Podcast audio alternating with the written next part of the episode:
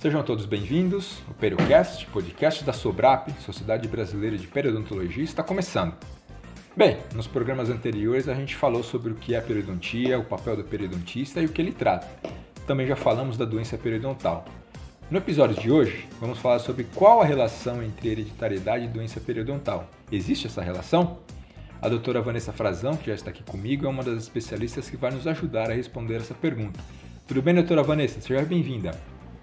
Olá a todos, eu que agradeço, Flávio. Queria primeiro agradecer o convite e dizer que eu estou bem feliz de poder estar aqui contribuindo um pouco com esse tema que é tão interessante né, para a comunidade de uma forma geral. Ok, doutora. E me fala uma coisa, conta um pouquinho da sua experiência profissional, é, a sua formação, a sua área de atuação. Explica para a gente um pouquinho sobre isso. Então, Flávio, é, na verdade eu sou graduada em odontologia pela Faculdade de Odontologia da UFMG.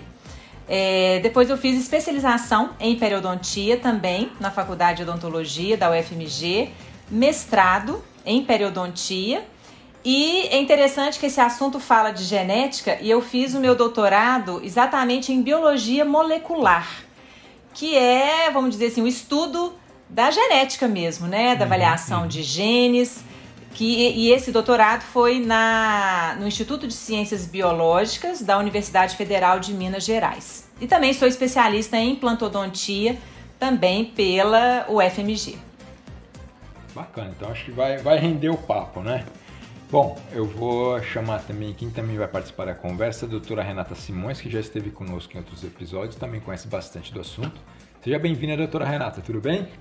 Olá, Flávio, olá, Vanessa. Mais um um grande prazer, né, poder levar informação e de um tema que parece tão complicado. E eu acho que hoje eu e a Vanessa vamos conseguir descomplicar um pouco, ver o que é essa genética interferindo nas doenças periodontais, né? É, eu sou da Universidade Federal do Pernambuco, sou professora associada e já fiz algumas pesquisas envolvendo genética e doença periodontal. Então acho que nós hoje vamos ter muito, muita conversa, muita conversa boa. Ok, bom, a doutora Renata já, já se apresentou, já deu as credenciais, então acho que a gente pode começar a entrar no assunto. Doutora Vanessa, me ajuda aqui. Há relação entre hereditariedade e doença periodontal? Bom, é, sim, existe uma relação.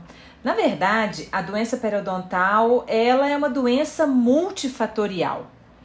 Uhum. É, o que, que significa isso? Significa que vários fatores podem contribuir para o aparecimento da doença naquele indivíduo e para o desenvolvimento dessa doença. Então, quais seriam esses fatores? Claro que o fator que todos, a maioria conhece, são os fatores microbianos, né? Ou seja, a presença de placa bacteriana, que é aquela massinha presa nos dentes. Isso é um fator extremamente importante para o aparecimento da doença periodontal. Mas a gente sabe que somente esses fatores microbianos, eles não são suficientes para determinar o aparecimento da doença. Ou seja, existe algum fator é, genético né, que pode aumentar o risco do aparecimento da doença em alguns indivíduos. Então, quando a gente diz né, se existe hereditariedade, sim, essa hereditariedade ela existe, ela pode ser transmitida, né? A, professora Renata vai falar um pouco mais sobre essa transmissão, né, de pais para filhos, mas é importante a gente lembrar que talvez não, não existe ainda na literatura um fator genético específico para a doença periodontal. O que, que eu estou querendo dizer com isso?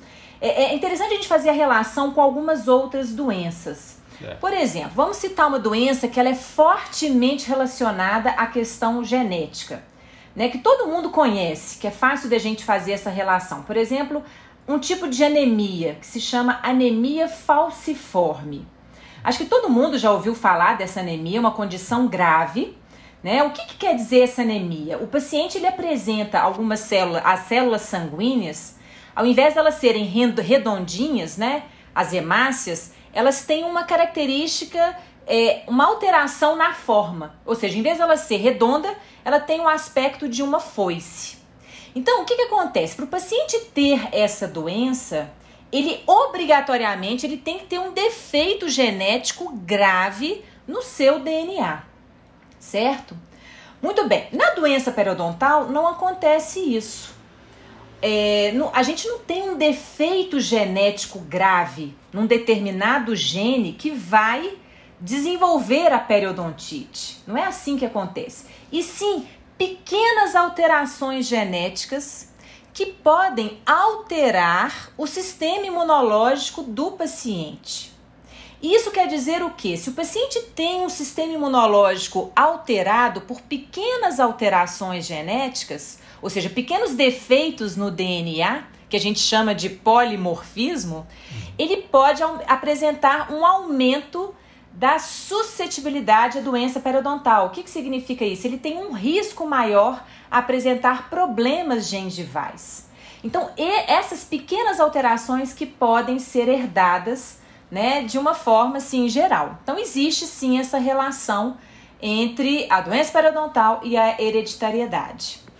E só complementando, Flávio, o que a Vanessa falou, é, a gente sabe bem que tem essa, essa associação, até porque a gente, até no nosso dia a dia clínico, nós observamos alguns pacientes que têm grande acúmulo de placa e, no entanto, eles não desenvolvem as formas mais graves da doença. No nosso caso, como periodontistas, seria a periodontite com perda de dente, é, com aqueles dentes né, que ficam parecendo que a gente chama dentes escaveirados, que são dentes que perdem osso, fica um espacinho preto entre os dentes. Às vezes o paciente acumula bastante placa, mas ele não desenvolve a forma mais grave da doença. E outros pacientes que no nosso dia a dia clínico nós observamos uma pequena quantidade de placa acumulada, mas aquele paciente apresenta uma grande perda de osso, uma gengiva muito prejudicada. Então, é mais um motivo para a gente saber que tem associação, sim, com a questão genética de cada um. Tá, doutora Renata, só para reforçar, então, é, não tem ou tem um padrão genético, como a, a doutora Vanessa estava explicando, existe um padrão genético para determinar isso ou não? Não existe, né? É porque, assim, quando a gente tem, como a Vanessa deu um exemplo maravilhoso da uhum. anemia falciforme, sim, você sim. sabe que no DNA da pessoa, o DNA de cada pessoa é como se fosse uma identidade. Então, é uma identidade que cada um tem o seu próprio DNA. Só que o nosso DNA, ele é formado, imagina, por duas fitas. Uma fita vem do nosso pai e uma fita vem da nossa mãe. Quando você tem a anemia falciforme, você sabe localizar dentro do DNA da pessoa qual é o gene que está causando aquela doença. Uhum. No caso da doença periodontal, para as pessoas entenderem melhor, né, das doenças da gengiva, nós não temos um gene só causando aquela doença, interferindo na doença, interferindo no sistema imunológico do paciente. Nós temos vários genes no nosso DNA que podem estar com essas pequenas alterações que se chamam polimorfismos, como a Vanessa falou. Então é, é mais difícil a gente localizar. Não, esse paciente ele tem um, um defeito no, no gene tal e por isso no gene né, específico e por isso ele vai apresentar a doença. A doença periodontal é o que a gente chama de poligênica. Vários, vários, vários genes estão é, envolvidos, principalmente atuando é, na questão imunológica do paciente. Então, é uma doença que a gente chama complexa, porque não é uma doença fácil da gente localizar no DNA. Então, alguns estudos já estão né, tentando localizar quais seriam esses genes, mas ainda não há um martelo batido para saber identificar todos os genes que podem estar envolvidos na doença periodontal. Então, é uma doença de alta complexidade, digamos assim. Uhum. Então a gente pode falar, por exemplo, ele, é, dá para identificar que o paciente pode ter uma predisposição a ter. Ele, não dá para bater o martelo que ele. É, eu não sei, é, é assim, ele, ele, pelo, vocês conseguem identificar pelo DNA, por exemplo, que ele teria uma predisposição a ter doença periodontal. É isso. Eu tô falando isso, mas a gente também. Isso, exatamente. Mas a gente também tem que lembrar que hoje nós já sabemos que muitos fatores genéticos já são muito alterados pelos fatores ambientais. Então, muitas vezes, né, um paciente que até tem uma predisposição, dependendo do, do, do ambiente em que ele vive, do ambiente em que ele é, consegue manter é, saudável a sua boca, talvez ele consiga é, não desenvolver a doença da forma mais grave. Então, a gente vê isso também com outras doenças, né, Vanessa? Então, é, é apesar de existir a susceptibilidade, os fatores ambientais interferem diretamente nas condições genéticas. Tá. Doutora Vanessa, gostaria de, de fazer alguma colocação? Não, é isso mesmo. É, você falou de, de, né, da questão de identificação. Uhum. Existe até, Flávios, um teste genético, é, mas assim, que tem talvez pouca aplicabilidade clínica. O que, que significa isso? É, é interessante a, a, utilização disso, mas é, será que vale a pena submeter os indivíduos a esse teste? Então, existe um teste que é o teste de suscetibilidade à periodontite. Como a professora Renata falou, ele consegue identificar somente um, é, um, um, defeito em um determina, uma, numa determinada é, substância que o nosso organismo produz que controla a inflamação. Essa substância, só a título né, de curiosidade, ela se chama interleucina 1 que, que é essa interleucina? É, um, é, um, é como se fosse um hormônio, vamos dizer assim, para ficar mais fácil das pessoas entenderem, que regula o, o processo né, da inflamação. Só que o que, que acontece? É, se o paciente ele se mostrar positivo para esse teste, não quer dizer obrigatoriamente que ele vai ter a doença periodontal. Entenderam? Ou seja, ele é um teste que, se der positivo, eu, eu posso dizer que o paciente tem um risco aumentado a uhum. ter a periodontite, ou seja, a ter a doença das gengivas. Mas é, é, obrigatório que ele tenha? Não. Não. Como a professora Renata disse, existem alguns outros fatores que podem equilibrar essa balança, ou seja, se o paciente tiver né, um bom controle de higienização, um bom controle de placa, ele consegue, vamos dizer assim, equilibrar este risco. E é muito interessante, o paciente que apresentar o teste negativo para esse gene da interleucina 1, também obrigatoriamente não quer dizer que ele não vai ter a doença periodontal, conforme ela falou. É uma doença poligênica. Ele pode ter alterações em outros genes ou seja, em outros pedacinhos do DNA, que podem torná-lo também susceptível à periodontite. Então, é um teste que já está disponível, mas o ideal é que existissem outros para a gente começar a cercar ainda mais essa infinidade de genes que vão aumentar o risco à doença periodontal. Ok. Doutora Renata, gostaria de complementar com alguma informação? Eu acho que nesses últimos tempos, né, as pessoas ouviram falar muito do, do PCR, né, por conta da, da Covid, né, as pessoas ouviram falar bastante. Uhum. E às vezes fica parecendo que fazer os testes de PCR parece que é, que, que é muito simples, mas a Vanessa, que fez um doutorado em biologia molecular, é, é um teste extremamente sensível. Esses testes, né, que, que é, avaliam o polimorfismo, que é um defeito que, que se tem em uma basezinha que compõe o DNA, para a gente avaliar se o paciente é positivo ou negativo, é um teste de PCR. Então, a PCR, para ser feita, além dela ser complexa, é um, é um teste muito, muito, muito sensível à própria técnica de, de você fazer no laboratório, além do, do preço que é muito alto.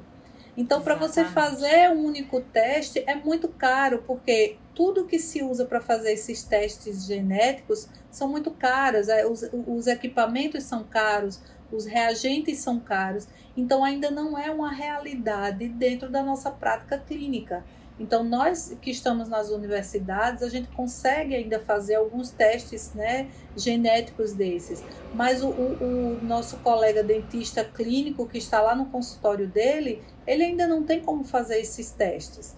Então, é por isso que é tão importante que os clínicos se cerquem de, de ferramentas clínicas que possam ajudar a diagnosticar aquele paciente precocemente, que possa avaliar a família para ver um padrão familiar.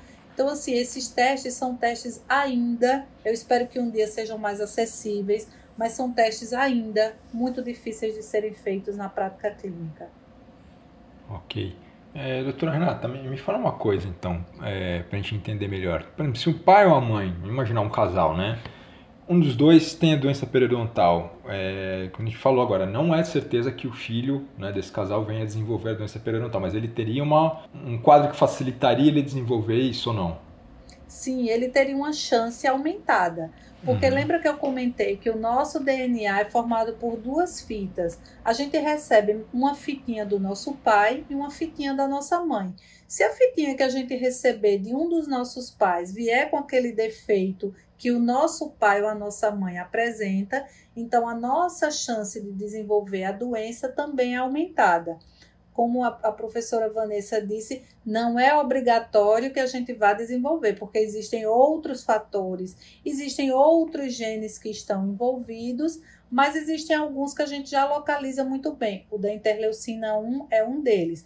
Eu já fiz, por exemplo, algumas pesquisas em que pacientes que tinham periodontite não eram positivos para alteração na interleucina 1 e pacientes que não tinham periodontite, eles eram positivos. Então, muitos outros fatores interferem nessa, nessa questão da presença ou não da, da periodontite. Mas, se um dos nossos pais, né, que são nossos parentes diretos, tem, a nossa probabilidade ela é aumentada. Então, é, se um pai, se o, o pai de alguém aí teve os dentes amolecidos e perdeu dentes por isso, fiquem de olho se você tem periodontite, ó, cuida dos seus filhos desde criança, quando começar a romper os dentes, leva no dentista para fazer uma avaliação e fica acompanhando, porque a gente sabe que a chance é aumentada. Certo. Doutora Vanessa, gostaria de complementar com, com informação, antes de eu passar para a próxima pergunta? É, não, é isso mesmo. Concordo hum. plenamente com tudo que a professora Renata disse. Perfeita tá. colocação. Tem alguma informação que, que a senhora poderia colocar para a gente a respeito do, do de, de, estudos nessa área? A senhora falou que tem um, uma parte de pesquisa que é interessante. Tem alguma coisa que a gente poderia compartilhar com o pessoal que está ouvindo a respeito de, de, de descobertas de, de doença periodontal, de parte de hereditariedade? Ó, eu, eu, eu particularmente eu posso contar um pouco do, do trabalho que eu fiz. É, é, na verdade, eu avaliei exatamente é, é, o, o gene de uma enzima chamada catepsina C, que é uma enzima importante no processo também da inflamação e que atua nessa, né, no sistema imunológico né, do, do paciente como um todo. É, só que eu avaliei em pacientes que apresentavam uma síndrome. É, o que, que, é uma síndrome? É, na verdade, é uma doença que apresenta algumas, algumas características clínicas que definem essa doença especificamente. A síndrome que eu avaliei né, no meu mestrado, porque no doutorado foi uma outra síndrome, se chama Síndrome de Papillon-Lefebvre né? Um nome estranho, mas o que, que essa síndrome, ela é, qual que é a característica dela? Os pacientes apresentam uma periodontite muito agressiva, ou seja, os pacientes têm uma doença periodontal, uma periodontite que leva à perda precoce dos dentes, ou seja, é, é, os pacientes adolescentes já tinham mobilidades extremamente elevadas nos dentes e com perda dentária. E associada a essa periodontite muito agressiva, né, muito grave, eles também tinham uma hiperceratose palmo-plantar. O que, que é isso? A pele das mãos e das plantas dos pés apresentavam um engrossamento, vamos dizer assim. Então, essa era a característica da síndrome. O paciente perdia os dentes precocemente pela doença periodontal, ou seja, eles ficavam completamente sem dentes, mesmo é, é, com pouquíssima idade, e tinha essa hiperceratose. E o que, que a gente descobriu? Que havia uma mutação genética, né, ou seja, uma alteração no DNA nesse gene que, que, que produz essa enzima chamada catepsina C. Então, essa doença, essa síndrome, ela está fortemente relacionada com a mutação genética. O que, que significa isso? Se o paciente tiver a mutação, ou seja, a alteração no DNA nesse gene que produz essa enzima, obrigatoriamente ele vai ter a síndrome de Papillon-Lefebvre. Ou seja, não tem dúvidas em relação a isso, né? É, e depois eu estudei uma outra síndrome que é mais complicada ainda, né? Que eu acho que não vem ao caso aqui a explicação. Isso foi no doutorado, que é a síndrome de Raimund, que também tem essa forte relação. Ou seja, se o paciente tiver uma alteração estrutural no DNA, naquele gene, obrigatoriamente ele tem a síndrome, né? Ou seja, o aparecimento de todas as características da doença.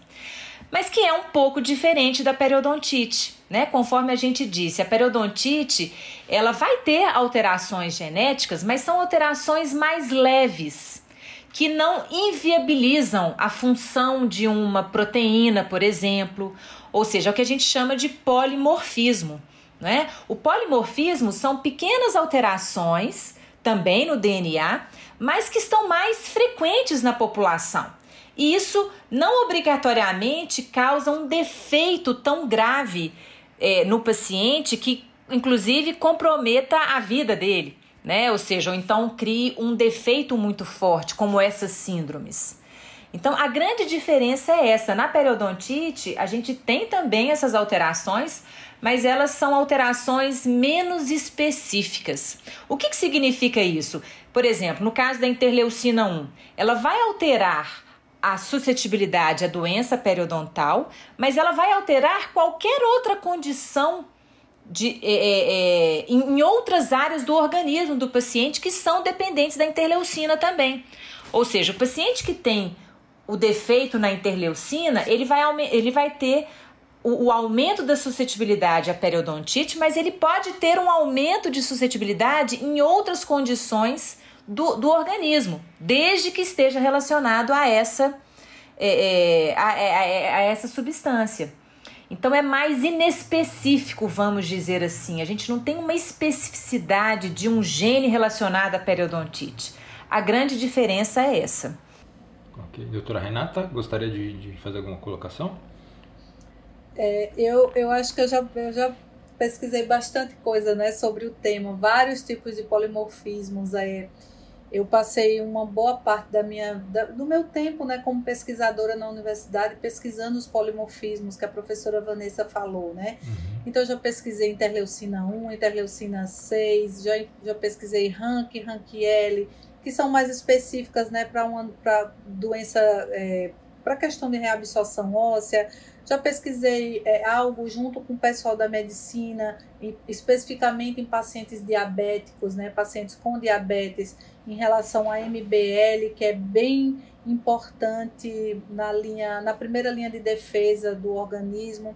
Já pesquisei em relação é, ao, polimorfismo da vitamina D, que são são cinco mais conhecidos e dentre eles a gente localizou um que era sempre mais frequente ter alteração para os pacientes com periodontite e diabetes, que é a alteração no FOC1. São cinco genes e a gente é, são cinco polimorfismos na verdade, e esse FOC1 é o mais frequente em várias populações e isso no mundo todo. Ainda não é aquele como a interleucina 1 que, que a gente já sabe da associação muito forte mas é um que, que cada vez mais a gente começa a ver pesquisas sobre isso.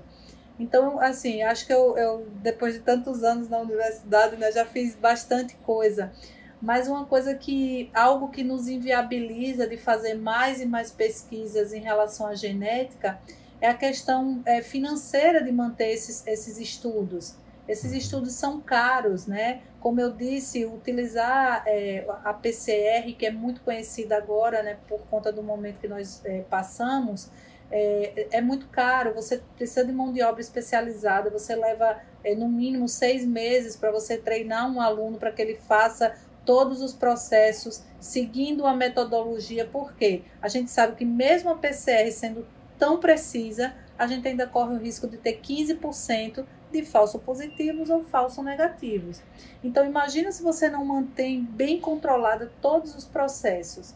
Então é, inviabiliza muito a questão da, da pesquisa e eu acho que com a pesquisa nós conseguiríamos cada vez mais baratear o custo à medida que a gente fosse mostrando a importância e como agir. É, eu vi recentemente que estão tentando fazer uma vacina contra a periodontite. Eu digo, ai meu Deus, o nosso o sonho de consumo dos periodontistas todos, né? É. Porque a, a, gente, a gente é periodontista, mas a gente não quer que ninguém perca os dentes por periodontite. A nossa, claro. nossa intenção é tratar a periodontite.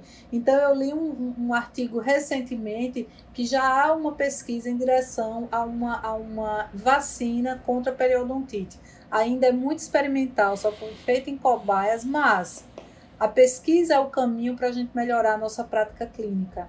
Então, sem dúvida nenhuma, é, eu gostaria muito, eu acho que se eu tivesse que deixar uma única mensagem nesse podcast de hoje, é que a pesquisa existe para melhorar a nossa prática clínica tudo que nós fazemos dentro da, dos nossos laboratórios de pesquisa é para que quando o colega chegue na frente do paciente, ele consiga resolver o problema do paciente da melhor maneira possível, da maneira mais rápida e de preferência com o custo mais baixo que for possível. Então, a pesquisa precisa ser defendida com, com todas as nossas forças, porque através da pesquisa nós com, com é, vamos conseguir mudar muita coisa e diagnosticar cada vez mais precocemente né, os nossos pacientes.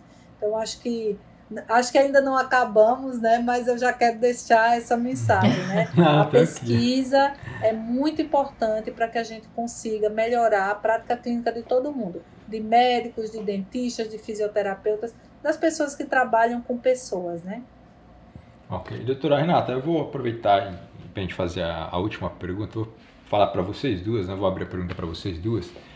É, no caso, por exemplo, de um paciente que tem caso de, de doença periodontal na família, né? pode ser um descendente direto, pai ou mãe, ou um caso né, em outro grau de parentesco, é, como é que ele pode se prevenir e não ter a doença periodontal? E até as pessoas que não têm, né, como é que elas podem se prevenir é, para não desenvolver a doença periodontal? Na verdade, eu penso que o segredo de tudo é a prevenção, não é? Ou seja, é, essa essa filosofia de, de prevenção é extremamente importante na, na nossa prática né, clínica como periodontistas. É, e isso começa né, a partir do, do, exame clínico, como a professora Renata falou. Ou seja, os testes genéticos eles estão aí, mas nada substitui um bom exame clínico para a gente conseguir determinar as características daquela doença que aquele paciente tem. Saber, né, uma boa anamnese, é, saber o histórico familiar que o paciente apresenta, ou seja, buscar nessa anamnese seu pai, seus irmãos, é, avós, tios. Havia na família, né, há na família histórico de periodontite, de doença periodontal. Isso tudo é extremamente importante para a gente é, determinar é, um programa de manutenção periodontal para esse paciente, mesmo que ele não tenha doença periodontal atualmente, mas para a gente conseguir manter né, essa condição de saúde periodontal ao longo dos anos. Porque uma vez que o paciente tem um histórico de familiares com periodontite, ele pode sim ter um risco aumentado a essa, a essa doença.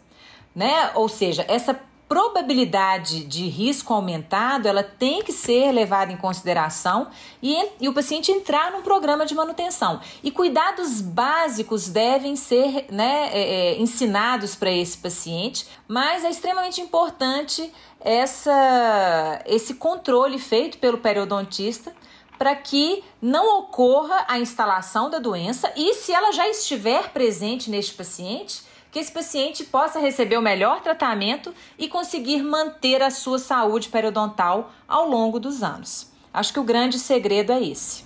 Concordo perfeitamente com a Vanessa que a prevenção é o caminho. E nessa prevenção a gente precisa lembrar assim, o, o que é que chama muita atenção do paciente, se ele tiver um sangramento na gengiva.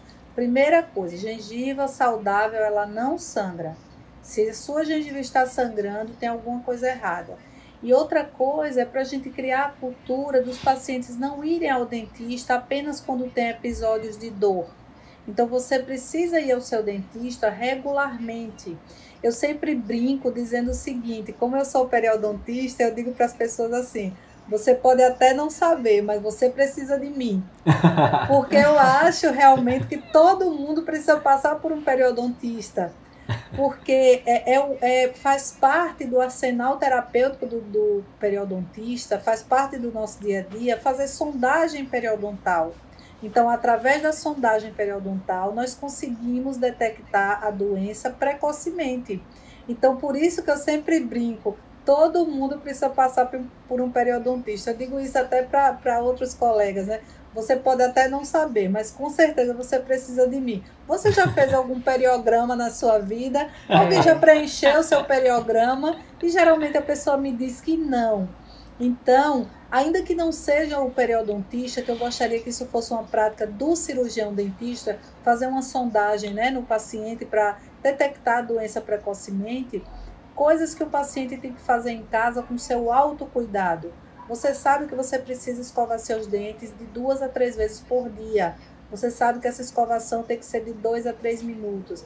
Você sabe que antes de você escovar, você precisa limpar entre os dentes. O método mais comum é usar fio dental, mas a gente também pode usar escovas interdentais ou interproximais. O importante é limpar entre os dentes, escovar os dentes, lembrar de limpar a língua. Então, esses são cuidados básicos que o paciente pode ter no seu autocuidado e fazer a sua, a sua prevenção, né, como a Vanessa bem colocou, indo ao dentista, procurando o dentista, não só em episódios de dor, mas fazer as suas manutenções é, na saúde bucal regularmente. E, de preferência, procurar, lógico, um periodontista para você fazer o seu periograma para ver se está tudo bem. Então, você pode até não saber, mas com certeza você precisa de um periodontista.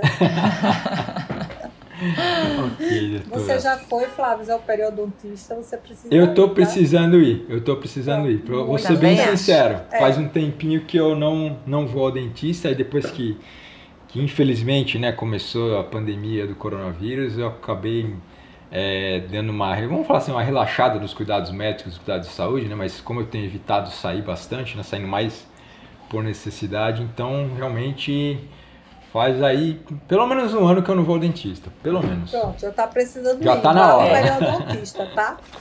Pode deixar. Doutoras, é, tá chegando ao fim de mais um episódio do Periocast. Eu espero que vocês tenham gostado, que as informações que nós discutimos aqui, é, para você que está ouvindo, né, tenham sido úteis. Né? Acho que o nível de informação foi bastante interessante. É, em nome da Sobrap, eu gostaria de agradecer a participação das doutoras Vanessa Frazão e Renata Simões. Muito obrigado a vocês duas por cederem o espaço na agenda de vocês para a gente conversar. Lembrando, né, este e outros episódios do Periocast você pode ouvir no Spotify. E se você quiser mais informações sobre a Sobrap, é só entrar no site da entidade www.sobrap.org.br. Vou repetir: www.sobrap.org.br e aí você vai, pode fazer contato com a entidade, saber onde tem periodontistas, né, as pessoas que podem ajudar você a cuidar da sua saúde bucal, tá bom? O Perocast da Sobrap é uma produção Bicast. Até a próxima, a gente se vê.